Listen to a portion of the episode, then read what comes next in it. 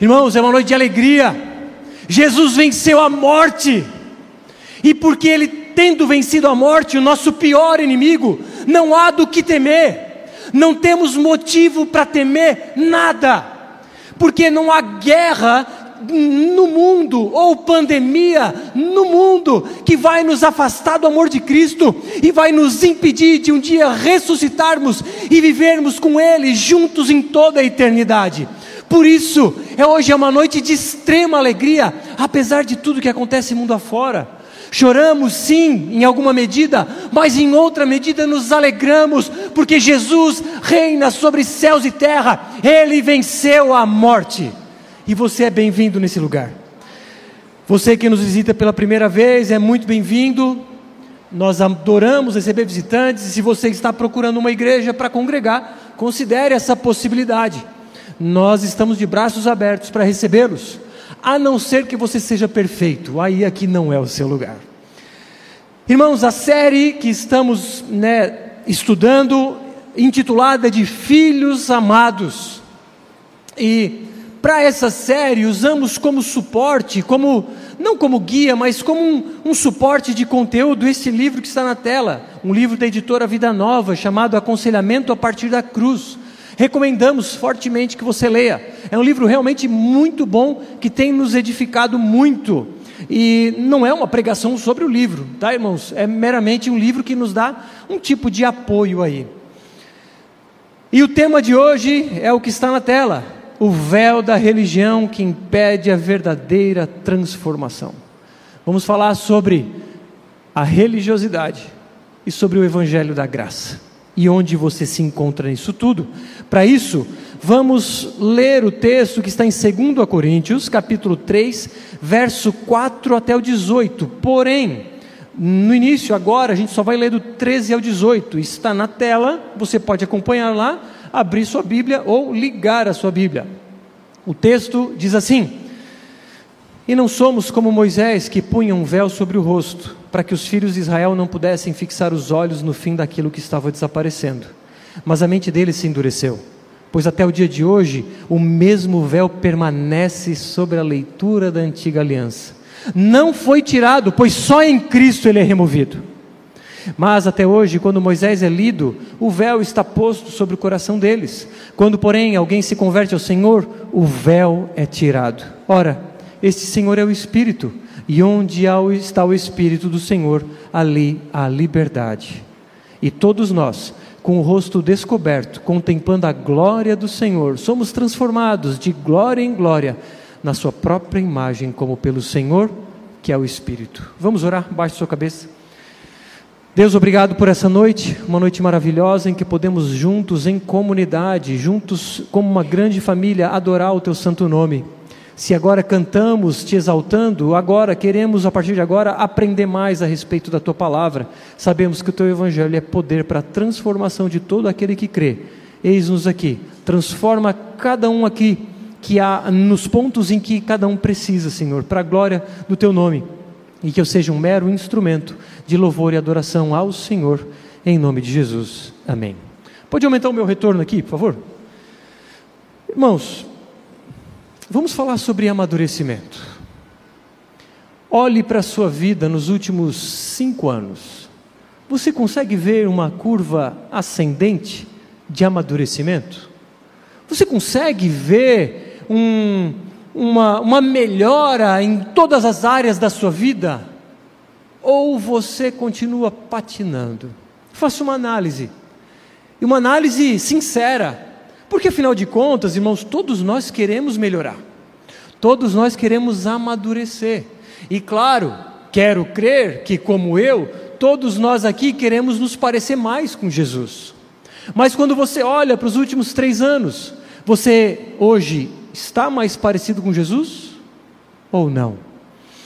E para melhorar, para amadurecer, para, enfim, ser uma pessoa melhor, o mundo oferece diversas ferramentas livros de autoajuda, palestras motivacionais, coach e uma série de outras ferramentas, coisas boas. Agora a minha pergunta é: será que essas ferramentas têm poder para realmente transformar interiormente? Ou será que essas e outras ferramentas são meramente ferramentas que geram uma pequena mudança de fora para dentro? E eu diria que nem alcança lá dentro, mas uma transformação, ou melhor, uma mudança exterior. A questão que queremos apresentar aqui hoje, que a palavra de Deus nos apresenta, é que a verdadeira transformação, ela é de dentro para fora, não é meramente uma mudança temporária. Agora, diante disso, como é que se, trans, como é, que se é transformado interiormente? Muitas igrejas também oferecem ferramentas de melhoramento. Outras não vão tocar nesse assunto. Mas muitas que até falam sobre isso, frisam princípios morais. Um conjunto de regras que te apresento e diz: você quer melhorar? Quer ser parecido com Jesus? Cumpra essas regras. Agora a pergunta é: será que essas regras têm poder para realmente transformar? Eu diria, ou melhor, a Bíblia diria que não. Quando focamos na nossa performance, os nossos olhos estão nós mesmos. Focamos nas nossas habilidades ou nas nossas falhas e nunca conseguimos melhorar. Você deve ter, talvez, alguns pecados que você luta constantemente. E sabe por que você não melhora? porque os seus olhos estão no pecado. E a proposta que tem, temos aqui essa noite é tirar os olhos da nossa performance, tirar os olhos de um conjunto de regras, tirar os olhos do nosso pecado e olhar para além de tudo isso. Irmãos, uma mudança exterior não tem amadurecimento, e a ideia é que o véu da religião impede a verdadeira transformação. O véu que a religião impõe impede nós de enxergarmos a realidade e, por consequência, de sermos verdadeiramente transformados. E o primeiro ponto que quero tra trazer nessa noite, ah, desculpa, um verso só para corroborar com isso, Paulo diz aos Colossenses: Se vocês morreram com Cristo para os rudimentos do mundo, por que se sujeitam a regras como se ainda vivessem no mundo? Não toque nisso, não coma disso, não pegue naquilo. Todas essas coisas se destroem com o uso, são preceitos e doutrinas de homens. De fato, essas coisas têm aparência de sabedoria, ao promoverem um culto que as pessoas inventam, falsa humildade e tratamento austero do corpo, mas elas não têm valor algum na luta contra as inclinações da carne. Experimente falar para um dependente químico você não pode mais usar droga. Você acha que essa frase tem poder? Não tem. Não tem poder algum em refrear as paixões da carne dele. Fale para um homem ou uma mulher viciado em pornografia: você não pode mais assistir essas coisas. Você acha que essa frase tem poder? Essa frase não vai transformar o coração dele ou dela. Aqui nos diz: regras humanas não têm poder para gerar genuína transformação. E o primeiro ponto, então, que vamos falar é: a letra mata. Um verso tão mal interpretado que diz assim, verso 4 ao 6, lá em 2 Coríntios capítulo 3, que é a passagem dessa noite. E é por meio de Cristo que temos tal confiança em Deus não que por nós mesmos sejamos capazes de pensar alguma coisa como se partisse de nós, pelo contrário, a nossa capacidade vem de Deus, o qual nos capacitou para sermos ministros de uma nova aliança, não da letra, mas do Espírito, porque a letra mata, mas o Espírito vivifica. Um dos motivos dessa carta que Paulo escreveu aos Coríntios, é a sua segunda carta, é porque ele estava sendo perseguido judaizantes estavam dizendo que ele não era um apóstolo de verdade. E Paulo, então, se defendendo nos capítulos em especial de 2 a 5, agora especificamente ele trata de duas alianças, dois testamentos, do, dois pactos: o antigo pacto, a antiga aliança, o novo pacto, a nova aliança. E aí ele diz: a letra mata. Irmãos, preciso abrir um parênteses aqui. Talvez você tenha ouvido que esse versículo significa que estudar teologia mata pessoas.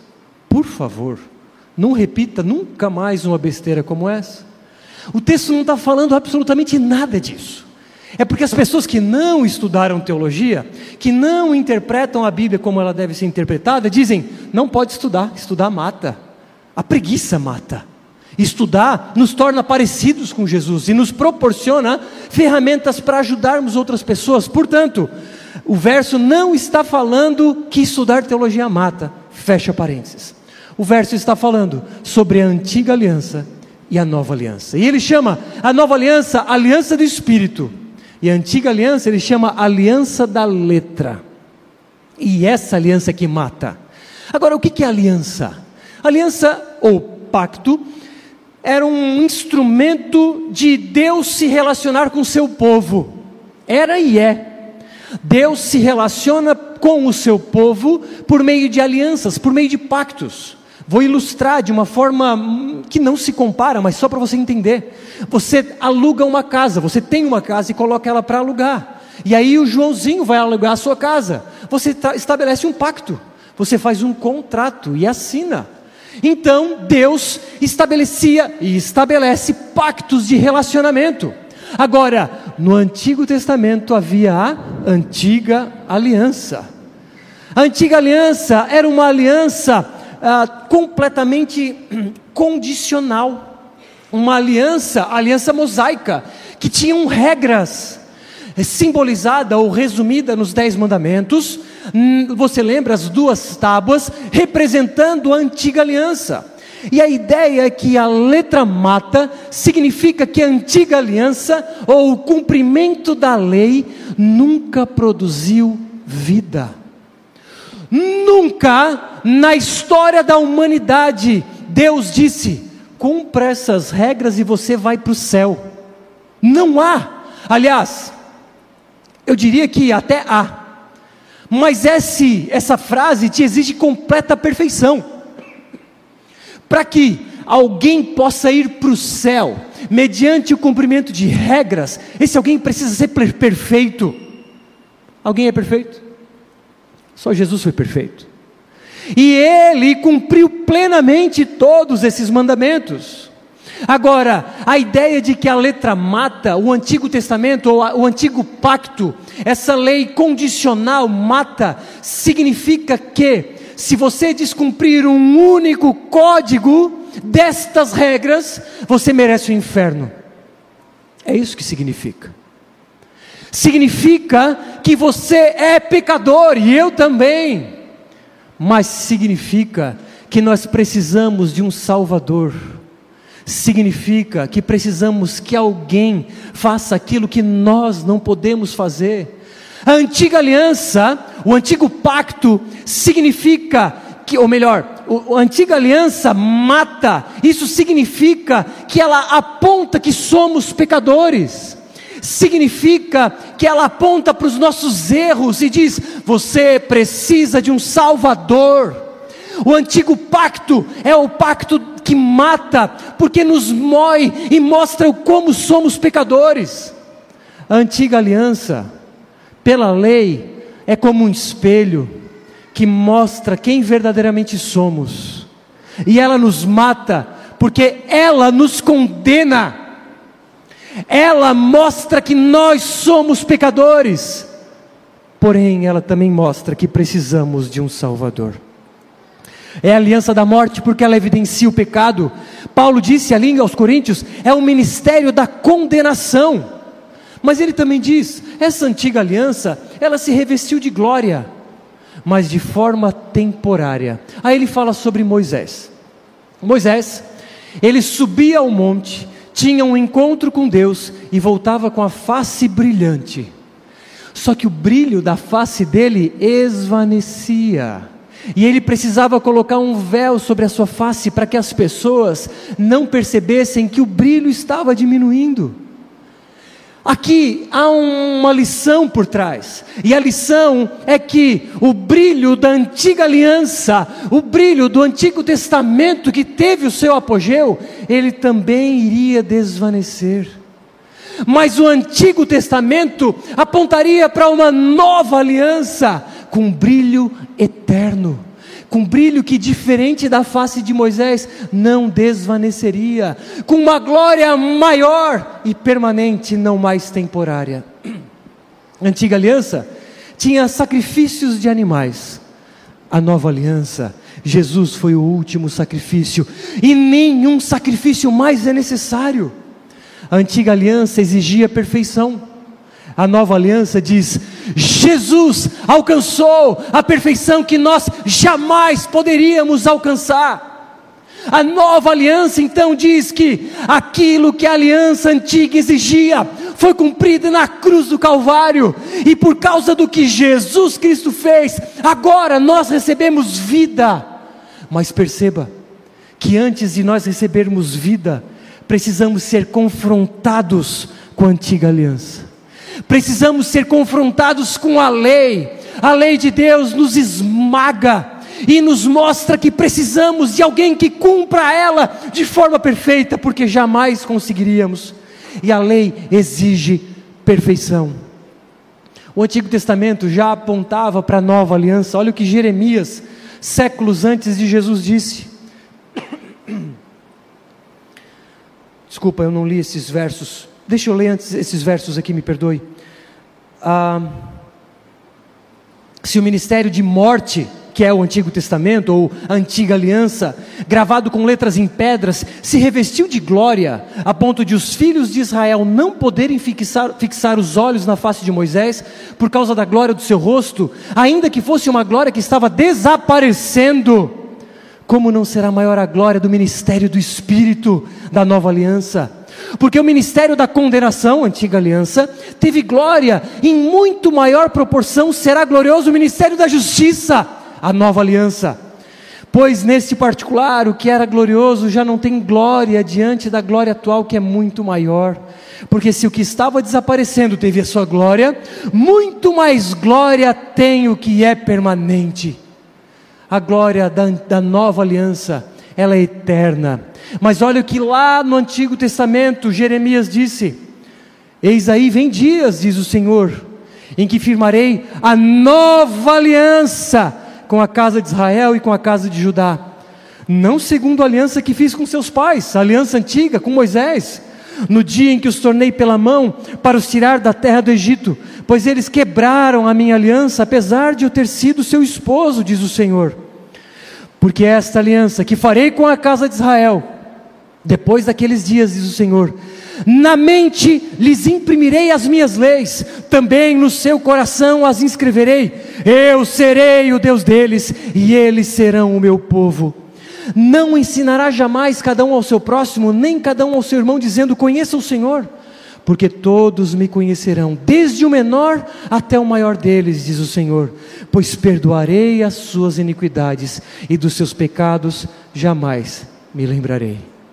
Esse é o tempo em que vivemos, um tempo em que, por causa do que Cristo fez na cruz do Calvário, Ele não se lembrará mais dos nossos pecados, desde que nos entreguemos a Ele.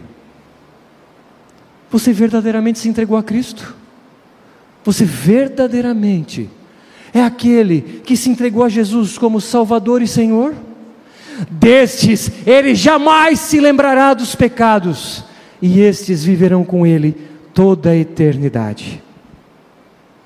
Verso 12 continua: Tendo, pois, tal esperança, agimos com muita ousadia.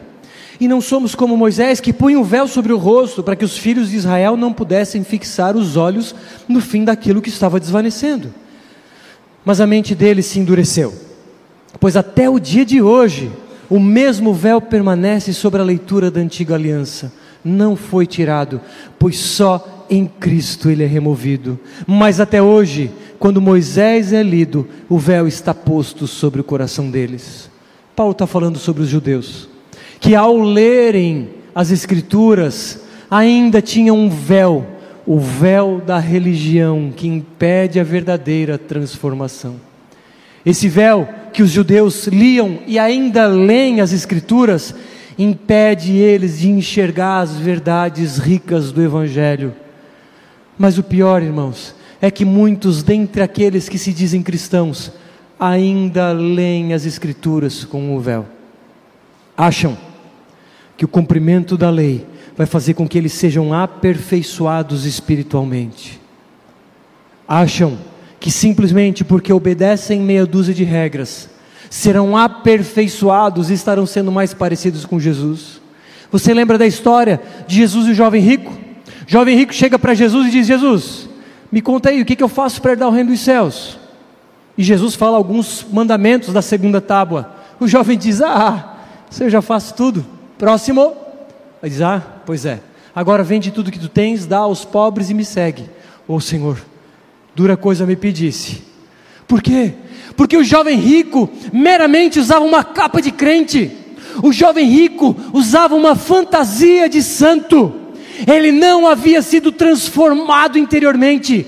Cumpria meia dúzia de regras, achando que estava sendo parecido com Deus, achando que pelo seu cumprimento dessas regras, por conta de sua disciplina, alcançaria os céus.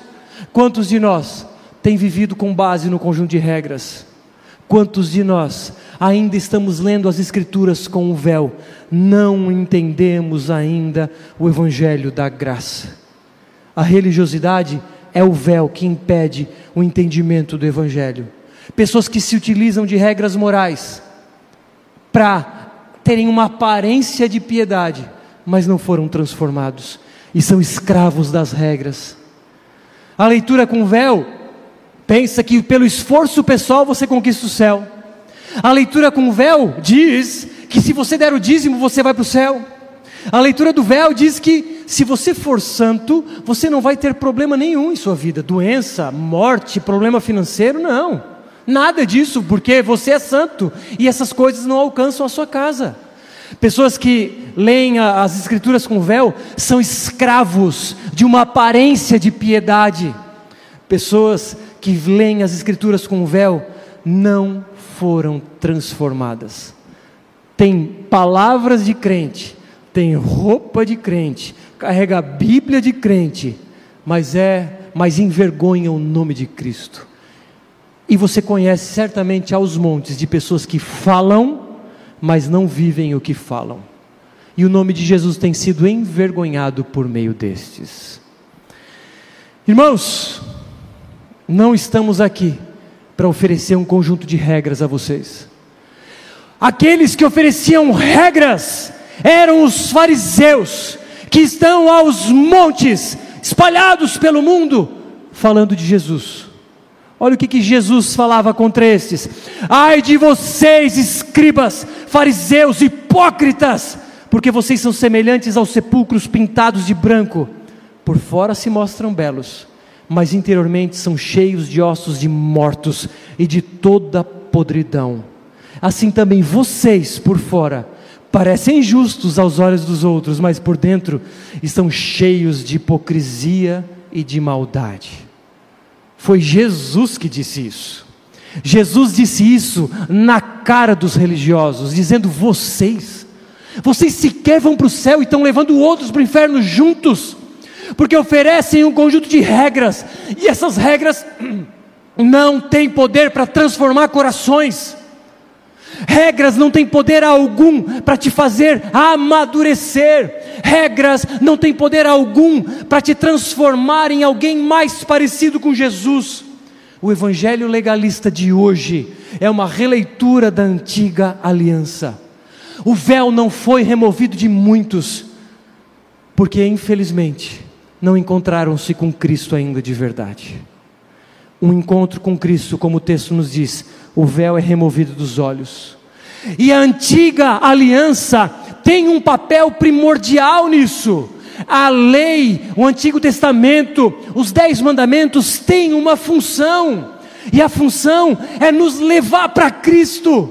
A função da antiga aliança, da lei, das regras bíblicas, por assim dizer, são, é, é mostrar que somos pecadores e não conseguimos conquistar o céu por nosso próprio esforço, mas precisamos de um Salvador. Agora então entendemos que não é pelo nosso mérito, mas existe um amor incondicional. E esse amor não foi conquistado. Ele nos amou primeiro. E Ele disse: Eu te amo, vem e me segue. Quando olhamos para as Escrituras, então, olhamos o que Cristo fez, e hoje vamos celebrar o que Ele fez. E a morte dele levou a culpa de todos os nossos pecados, do passado, do presente e do futuro. Existe amor maior do que esse? De um pai enviar o próprio filho para morrer em prol daqueles pecadores que desonravam o nome do pai e do filho? Existe amor maior do que um homem que destitui-se de sua glória sendo Ele Deus, abriu mão de Sua majestade, se humilhando igual à Sua criação e morrendo de forma humilhante, tendo cravos em Suas mãos, coroa de espinhos em Sua cabeça, recebendo cusparadas e pior, recebendo sobre Ele a ira santa de Deus Pai. Tudo por amor. Agora, aqueles que creem nessa verdade e se entregam a ela, são adotados na família de Deus. Por isso que essa série se chama Filhos Amados. Ou você não faz parte da família de Deus, ou você faz parte da família de Deus. Não existe em cima do muro. Aqueles que foram adotados, que são amados, que são chamados, estes que respondem a esse chamado, fazem parte da família de Deus. Por isso eu te pergunto: você já respondeu ao chamado de Cristo para a sua vida?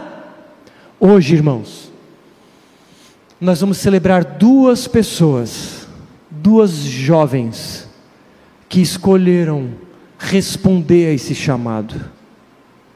Podiam estar curtindo a vida, nos carnavais da vida, mas elas escolheram algo mais precioso que é Cristo como Salvador e Senhor. E esse chamado é um chamado geral. Você está sendo chamado. Ninguém depois pode dizer que não foi chamado. Você está sendo chamado. Como você responde a esse chamado?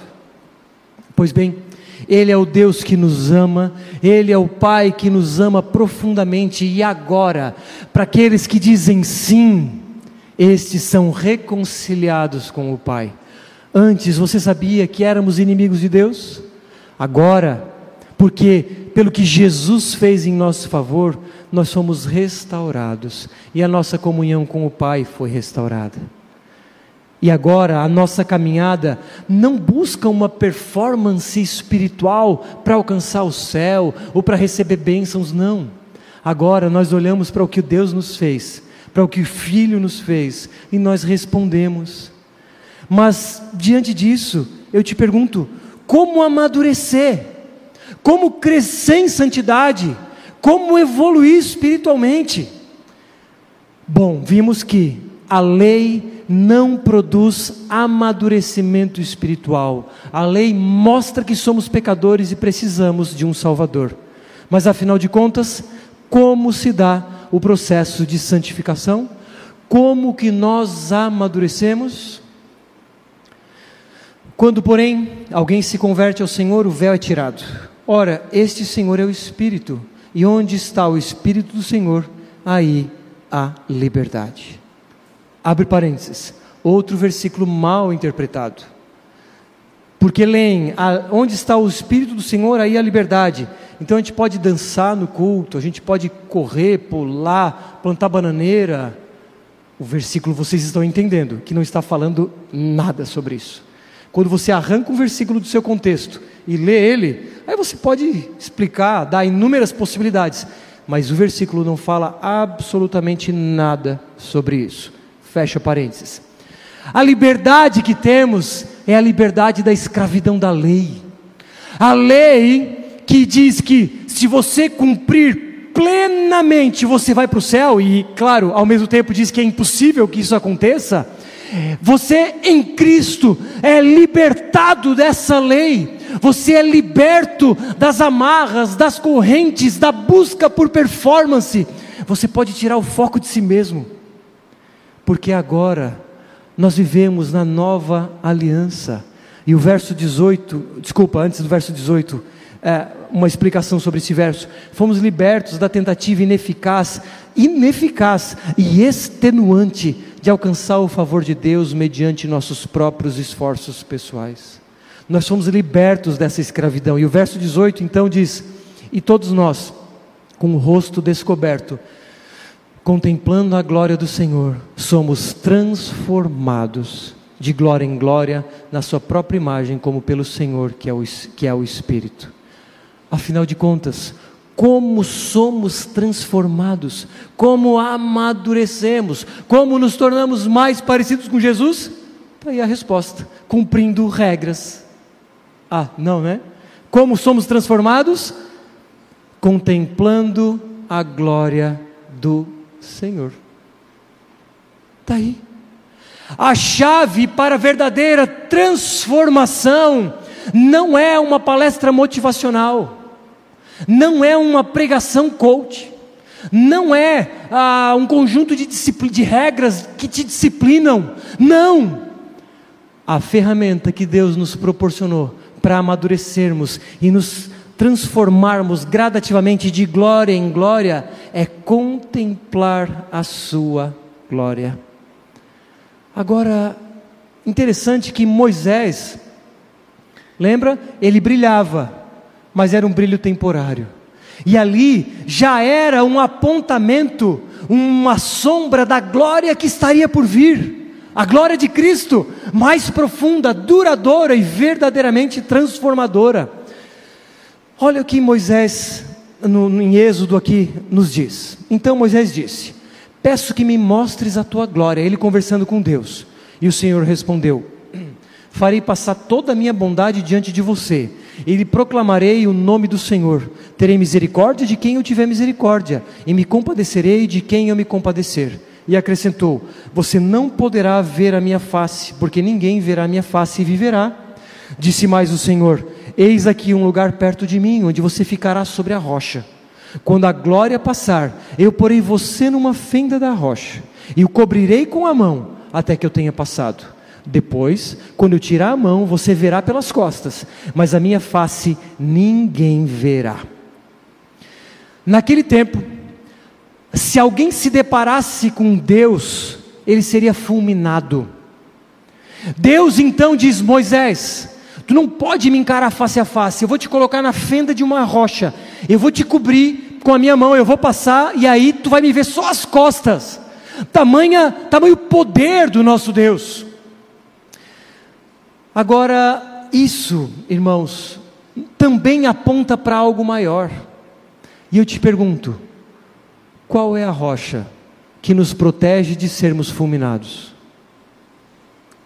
Melhor dizendo, quem é a rocha que nos protege de sermos fulminados? Jesus Cristo. A rocha, a fenda na rocha que Deus escondeu Moisés, era uma antecipação da rocha eterna porque pelo que Cristo fez na cruz do Calvário, somos protegidos da ira santa de Deus, porque agora o Deus Pai não mais nos vê como pecadores, o Deus Pai nos vê como santos, o Deus Pai nos vê como filhos amados. E agora então, a ira de Moisés, desculpa, é uma frase desse livro, a ira que Moisés e cada um de nós merecia, receber, foi derramada integralmente sobre a rocha que nos abrigou. O perfeito cumprimento da lei necessário para a comunhão desimpedida, face a face com Deus Todo-Poderoso, foi colocado na nossa conta. O que Jesus fez veio para a nossa conta. E agora, por causa disso, somos ordenados a olhar para a Sua glória, como se tivéssemos o direito de estar lá.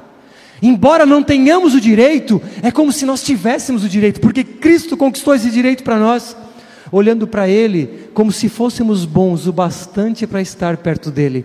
Agora não somos fulminados, como o autor de Hebreus diz, podemos adentrar ao trono da graça com confiança, e vê-lo nos transformará, assim como transformou, transformou Moisés, mas a nossa transformação não desaparecerá, ela ficará cada vez mais brilhante até sermos final e perfeitamente transformados pela presença dEle no céu. Então, irmãos, A verdadeira transformação não se dá por uma performance, não se dá por moralismo. A verdadeira transformação não se dá por disciplina. A verdadeira transformação não se dá por mera religiosidade. Tudo isso é o véu da religião que impede a verdadeira transformação. Afinal de contas, como que se dá a verdadeira transformação? Contemplando a glória do Senhor. Mas você pode perguntar: o que é contemplar a glória do Senhor? Porque ele raramente vai aparecer, dificilmente vai aparecer em pessoa para nós nesse, nesta vida. O autor de Hebreus diz: o Filho, que é o resplendor da glória de Deus e a expressão exata do seu ser. Contemplamos a glória de Deus quando contemplamos o Filho. E quando contemplamos o Filho, contemplamos o Evangelho da graça. E quando contemplamos o Evangelho da graça, vemos que somos pecadores amados. E eu vou repetir: como contemplar a glória de Deus? Olhamos para Deus quando olhamos para o Filho, olhamos para o Filho quando olhamos para o Evangelho. E quando olhamos para o Evangelho, reconhecemos que pela lei somos pecadores, mas somos profundamente amados por um Deus que é todo-poderoso e santo. Somos pecadores amados, e quando contemplamos essa verdade, somos transformados. Agora, no dia a dia, ok, contemplar a glória do Senhor me transforma. Bruno, segunda-feira, o que, que eu faço?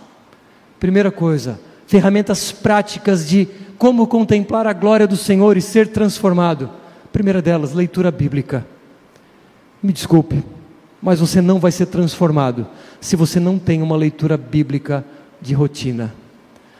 Se o único versículo que você lê é aqui na tela nos domingos, você não está sendo transformado como poderia. A leitura bíblica devocional diária, imagine um, um escultor pega um formão, um martelo e numa peça de pedra ou de madeira, ele vai batendo e de pouquinho a pouquinho ele vai transformando aquela peça bruta. Assim a leitura bíblica diária, de pouquinho em pouquinho vamos sendo transformados. Sem leitura bíblica, sem transformação. Mas tem mais. A leitura bíblica num contexto de culto público, o ensino bíblico em um contexto de culto. Nada mais, nada menos do que eu estou apresentando aqui são os meios de graça. E nós já fizemos uma série sobre meios de graça. Então, se você vem num culto por mês, só na ceia, desculpe, você também não está sendo transformado como poderia. O culto é lugar em que Deus derrama suas bênçãos sobre o seu povo. E nós não podemos perder culto. Ah, eu fiquei na praia, ah, o jogo do Corinthians, ah, do Corinthians ainda. É, não, não tem motivo por perder culto, claro bateu o carro, a tia morreu, está com Covid, é outra situação. Mas nós queremos que você esteja aqui conosco todos os domingos, porque é o momento máximo da nossa semana, o momento que nós celebramos o nosso Senhor juntos, é o ápice. E você não precisa, ou melhor, não deveria estar longe disso, porque quando você aprende a palavra num ambiente de culto, nós aprendemos, nós somos transformados nós estamos contemplando a glória do Senhor. Outro meio de graça é o batismo. Quando somos batizados, recebemos uma grande porção da graça de Deus. E quando nós contemplamos alguém sendo batizado, nós também somos agraciados. E hoje nós temos o grande privilégio, presente de Deus, de duas jovens entregarem-se a Cristo. E elas vão receber uma porção maravilhosa da graça de Deus nessa noite. E nós, porque vamos olhá-las, também vamos receber. Ah, e outra forma então de sermos transformados é a ceia. Não tem motivo porque não está na ceia. Se você está se lembrando de alguém que não veio no culto, você vai dizer, irmãozinho, perde a ceia. Aliás, não perca um culto. Não, não, não, não devemos perder, porque são oportunidades não só de aprendermos, mas de sermos transformados. Eu até coloquei aqui. Ah, outra, outra forma de sermos transformados é a oração comunitária. Oração toda segunda e sexta, seis da manhã até às sete. Temos tido momentos maravilhosos. E a oração no próximo sábado, 20 horas, por favor.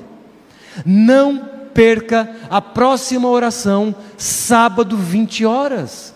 É um momento que Deus nos toca, é um momento que Deus nos transforma. Sabe ali, ó, é, nessas orações é uma dinamite que Deus coloca ali. E pum, explode de dentro para fora. E nós somos transformados. E outra forma que somos transformados é a comunhão em torno da palavra. É, os momentos de pequeno grupo, por exemplo, que somos encorajados, aconselhados e, e, estamos na questão de. e vive, vivenciamos uma prestação de contas, uma relação de prestação de contas. Se você não faz parte de um pequeno grupo, que são as nossas reuniões semanais ou quinzenais. Por favor, você vai encontrar o Diego embaixo daquela placa. Ele não está lá agora, mas ao final do culto, uma placa escrito, escrito pequenos grupos. Fala com ele, dá o seu nome e participe desses, desses momentos que têm sido maravilhosos nas nossas casas. Então, concluo dizendo que todos desejamos amadurecer, é verdade. Agora, regras humanas não são suficientes para nos amadurecer. Tampouco os dez mandamentos, cumprindo eles de fora para dentro, também nos fazem amadurecer. A lei nos aponta que somos pecadores, nos aponta que precisamos de um Salvador. Agora, cientes desse amor, nós contemplamos a glória desse Senhor e somos transformados. Ouvimos o Evangelho e você ouviu aqui somos alcançados pela graça e nós respondemos com um sim, como as meninas vão responder hoje. O nosso véu cai e nós passamos a entender de outra forma. Enxergamos o quanto realmente somos amados. Aí buscamos contemplar a Sua glória e então somos transformados. Irmãos, percebe que para ser transformado não está falando sobre ir de joelhos lá no monte, rolar no lodo, é, ficar repetindo frases, ajoelhado no milho, ou qualquer coisa assim. Não fala nada sobre isso. Para sermos transformados, precisamos contemplar a glória do Senhor. E como fazemos isso? Nós lemos a Bíblia diariamente, nós viemos aos cultos, nós estamos na ceia, estamos nos batismos, estamos nos pequenos grupos, estamos na oração. Portanto, se você quer amadurecer, se você quer crescer espiritualmente, se você quer ser mais parecido com Jesus, a, a, não precisamos inventar a roda. A Bíblia já nos diz: tenha tempo de oração, tenha tempo de leitura bíblica, esteja nos cultos, esteja nas ceias, nos momentos de ceia, nos batismos e na comunhão nos pequenos grupos, irmãos. Não tem o porquê eu inventar coisas aqui mirabolantes. A regra é clara e muito simples. Faça isso e você vai ser transformado porque é dessa forma que você ah, ah, se depara com a glória do Senhor.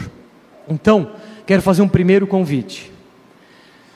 Se você nunca respondeu a Cristo como teu Salvador e Senhor, faça isso hoje. Faça isso, mas em algum momento procure a gente. Me procure no final do culto, diga: Eu quero dizer sim para Jesus, eu quero ter minha vida transformada, eu quero entender o verdadeiro Evangelho. E no tempo devido você vai ser batizado, como as meninas vão ser. Se você quer ser batizado, por favor, me procure no final do culto, me mande mensagem, ou para alguém que você conhece da igreja. Não deixe de responder. Os tempos são maus e não sabemos quanto mais viveremos, irmãos. E não há tempo a perder, diga sim para Cristo. O primeiro convite é esse. E o segundo convite é: você quer ser transformado? A resposta é clara: leitura bíblica, cultos, oração comunitária, ceia, batismo e comunhão com os irmãos nos pequenos grupos. É muito simples. Basta você dar um passo